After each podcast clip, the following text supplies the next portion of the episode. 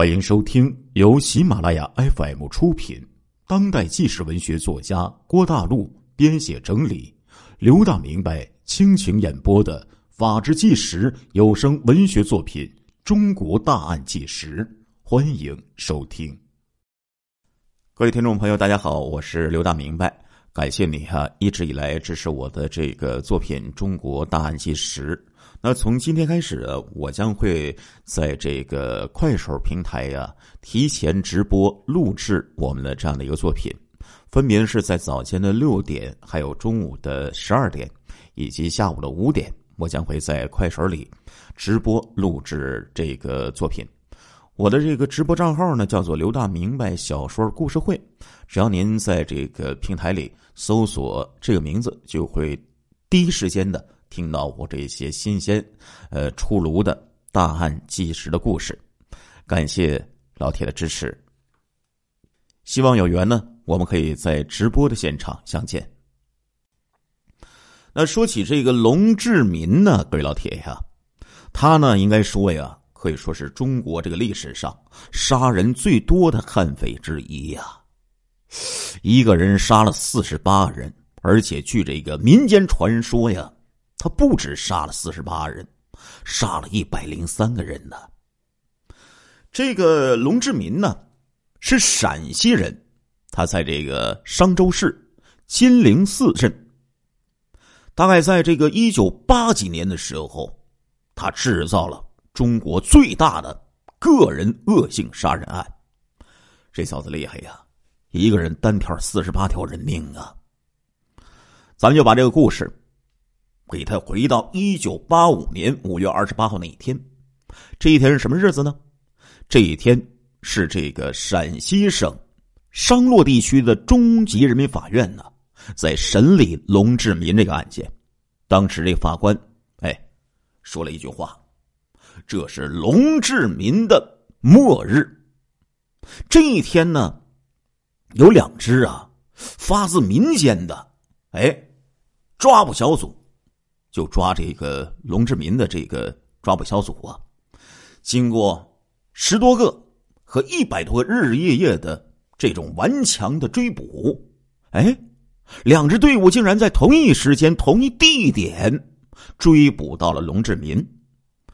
那这个龙志民呢，可以说呀，他杀害了四十八条人命，他把四十八人都给扔在自己家的地窖当中了。这个就像。落那个柴火一样，把四十条、八条这个尸体呀，一个挨一个，啪啪啪啪啪，落成了一堆儿。这个据说呀，当时在起尸的时候，这个周围这个五里八乡啊，这些人过来呀，有几万人，看到这个公安机关起这个尸体，当时就像是兵马俑一样，尸体一个一个的落成一堆儿。非常的恐怖啊！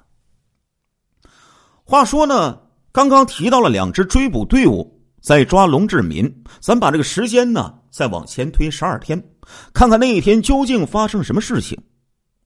一九八五年的五月十六号，村民杜长英起了个大早，他先到自己家这个猪圈呢转了一圈，接着洗漱吃饭，哎，把当天这个猪场的这个事儿啊。给媳妇儿啊交代了一遍，然后呢，就去叫他的哥哥杜长年，兄弟两个约好了，今天呢要去这个城里去赶集。他夹着一只化肥用的这个袋子，然后呢，他打算呢在这个集市上啊，给这个猪买一些豆饼。话说这个杜长英啊。大概四十多岁，可以说精力充沛，人呢倍儿精神。同这个一九八五年间呢，中国的这小老百姓一样，心里都揣着一个小康之梦。杜家兄弟上路的时间大约是在这个上午的八点到九点。那时候啊，就是龙志民所在这个商县呢，县城通往各乡镇的公路啊，还没有那种载客的三轮摩托车呢。只有那个一天呢能往返一次的一个班车，所以杜家兄弟啊那天是走着去这集市的。好在他们这个村子和这个县城啊，只隔了一座南秦岭，大概有十余里路。两个人就走到了集市。过了这个南秦河大桥的时候，走到南秦岭脚下的一个商县造纸厂门前的时候，杜长英想起一件事哎呀，前不久啊，他给这个厂子卖过一次麦草，当时这个厂子里这个会计啊不在，所以他没领到钱，他又从身上找到了那张借据了。哎，不是借据啊，收据呀。然后呢，让他兄弟杜长年在这等着，自己呢进入这个厂子。这个时候呢，大约是九点到十点之间。过了一会儿，这杜长英啊就从厂子里出来了，和他兄弟说：“这个出纳员没在，因为这个出纳员啊是这个杜家的表亲，叫做侯义庭，是亲戚嘛。”杜长亭啊。就抱怨了。下回见了我，看我怎么骂他。如果政府把这个厂子也责任了，就像当年的那些作坊一样，看他还这么狂吗？哎，杜长英啊，就把那张卖草的收据重新放到身上。这张收据上这个款额是多少？老铁，是一点八五元，只有一点八五元。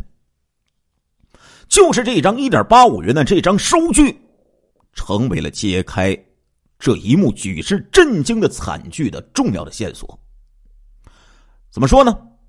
杜家兄弟呀，翻过南秦岭，走过丹江桥，十点钟左右了，他们来到了西关。这个西关呢，就是龙志民所在这个县城的一个繁华的地段。八十年代呀，这个新街区。在这个旧街区之上呢，辟县成功，可以说热闹不减当年，是这个县城啊通往西南各乡的一个门户。赶集的乡下人呢，可以说是肩挑手提，哎，拿着自己的农副产品在这里呢集散，然后呢卖东西，就成了一个大集。八十年代开始啊，这里呢又自然而然的形成了一个劳务市场。有好多打工的人呢，都到这里来。农闲的时候，经常可以看到有一些呀，这个就是怎么说呢？就是衣衫不整啊，这些青壮的男女蹲在这个门口，东张西望找生意，寻找雇主。话说杜家兄弟就在这里分了手，可是这一次分手就是人生永别呀。下午四点钟的时候，杜长年回到了西关，等了一会儿啊，他见等不到自己的兄弟，就先回去了。傍晚七点多，杜长年在家里吃饭，杜长英的媳妇儿找上门来了，见了杜长年，不觉一怔：“长英呢？咋不见长英回来呢？人呢？”哎，杜长年嘟囔着。就走出了院门。夜里十点多，杜长阳的媳妇儿又来了。长英，长阳哪去了？还没回来呀？啊，杜长英还没回来。杜长年就在想了：哎呀，这长英，我兄弟是不是让哪个熟人给拉住，去人家聊天去了？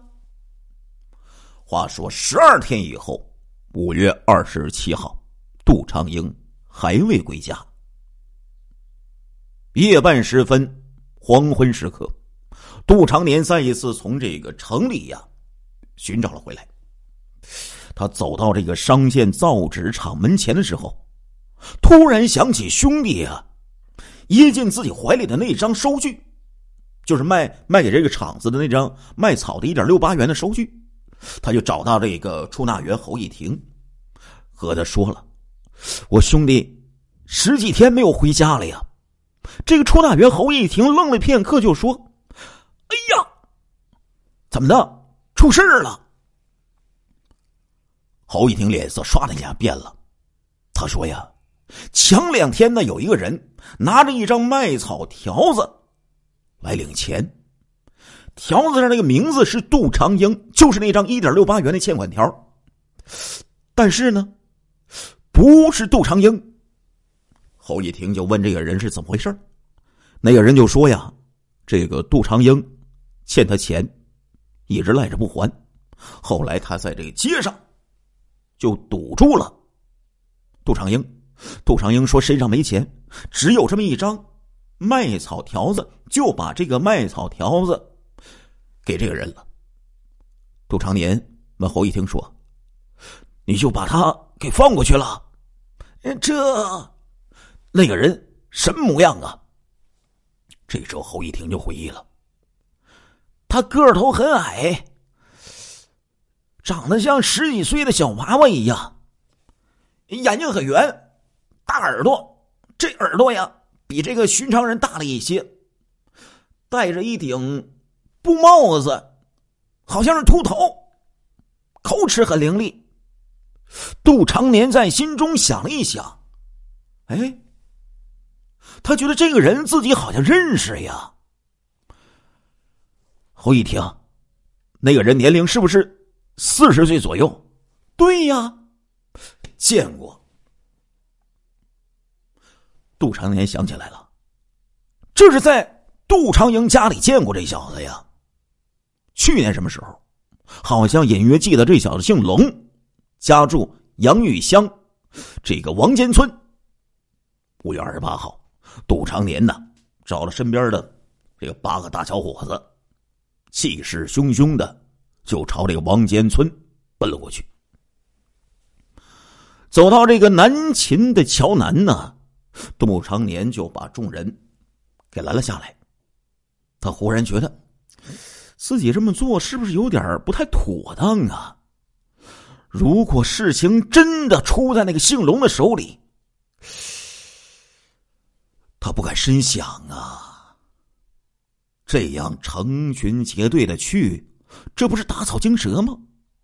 于是啊，哎，他动了脑筋，把这几个人呢分成几伙，分别布置在这个南秦岭造纸厂、南秦桥这一线，自己呢带领几个装作打工的样子的人呢，哎，这个晃晃悠悠的就向这个王间村走了过去。走了不远，杜长年突然站住了。哎，太巧了呀！前面要找那个人，不期而至，大约在前面一百米的地方，一个小矮子在公路旁边的树荫里，正在摇摇晃晃的迎面走来。杜长年赶紧把自己同伙啊拉到这个路边的一个小卖店的屋檐下。吩咐他们，暂时先别动这小子，等他过去以后，咱们跟着他。然后自己就返回去找侯一婷了。半个小时之后，造纸厂的传达室里，侯一婷就指着从窗户外面走过来的那个矮子，对杜长年就说：“对，就是这个人。怎么办呢？”侯一婷、杜长年二人面面相觑呀，一时不知道应该怎么办。现在就把这小子给抓住。侯一婷曾说此人口齿伶俐，如果他几句话就把卖草条这个事儿给搪塞过去，可怎么办呢？杜长年决定啊，先跟着他再说。中午十二点多的时候，这个姓龙的。在城里转悠了一圈之后，终于确定自己被人给盯上了。一早啊，他在这个翻越南秦岭的时候，就感觉自己身后总有一些异常的气氛。现在，他往这个西关长途汽车站走去，为了进一步测证他面临危险，哎，是否存在？他赶紧向前走了几步。果然，他发现身后的人也跟着紧走了几步。哎呀，跑，跑不过他们呀！这可怎么办呢？这个姓龙的朝周围张望了一回，末了一闪身，一屁股啊坐在这个街边的一个这个医药摊上，等这个杜长年还有侯义听他们赶到的时候，姓龙这个人龇牙咧嘴的呻吟着，一条腿上啊沾满了膏药。侯义听追上了，哎，你还认得我吗？你啊，职场管钱的出纳呀，我咋不认识呀？哎。这个姓龙的小子一边笑一边回答说，然后对这个江湖郎中说：“哎，还有这，还有这也疼啊！哎，装作来买药的。”侯一婷又问了：“说老实话，杜长英的卖草条子到底是咋落到你手上的？”哎，你咋这么说话呢？姓龙这小子一脸苦恼的说。你是公安吗？我给你说过，他欠我的钱，你不记得呀？这时候，杜长年着急了，就问：“他啥时候把条子给你的？”有些日子了，哪一天我记不得了。我在西关碰见了他，管他要账，他就把这个卖草条子给了我。妈的，才一块八毛五分钱。